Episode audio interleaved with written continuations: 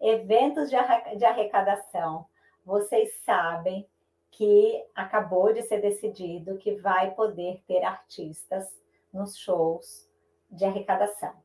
Os showmícios continuam proibidos, mas é possível haver artistas nos eventos de arrecadação. Essa história começou lá quando Caetano Veloso, em outubro do ano passado, quis participar de uma live de dois candidatos. Foi negado pelo TRE do Rio Grande do Sul e o TSE depois entendeu que não, derrubou a decisão que entendia que ele podia participar da, daquela live.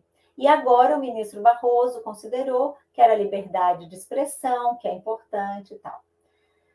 O problema, eu lembro até que na época eu mandei uma mensagem para a doutora Marilda, que é advogada, era advogada na época da questão, estava trabalhando no caso, eu mandei e falei, olha, dá uma sugestão para o Caetano, ele pode doar o pijama que ele usou, está usando na quarentena, ele doa para a candidata, fazer uma comercialização, imaginem um leilão que seria, porque é permitido comercializar bens, né? E o leilão também não há impedimento, a pessoa, cada um, qual seria o valor mais alto que seria dado, e aquela pessoa tornar-se um doador de campanha, sujeito aos limites, etc. e tal. E, enfim, acabou que ele conseguiu participar da live.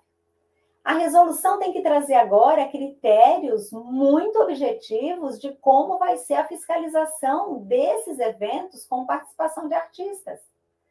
Então, como que se vai medir a quantidade de participantes? Outra coisa, a gente sabe que shows, normalmente, os convites são comprados para a família. Vai o pai, a mãe, os dois filhos, e aí? Vai poder uma pessoa comprar mais de um convite, mais de um ingresso? ela não vai ser questionada porque os ingressos têm que ser comprados individualmente? O que está sendo oferecido naquele evento? Como é que está sendo o valor calculado, né? O artista não vai poder cobrar? E o estimável? Como é que vai entrar aí?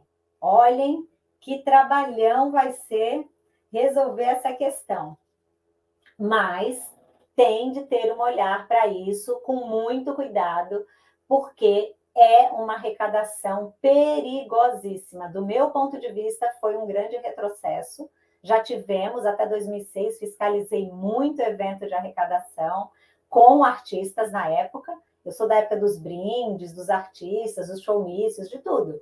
Né? São 33 anos aí nessa brincadeira.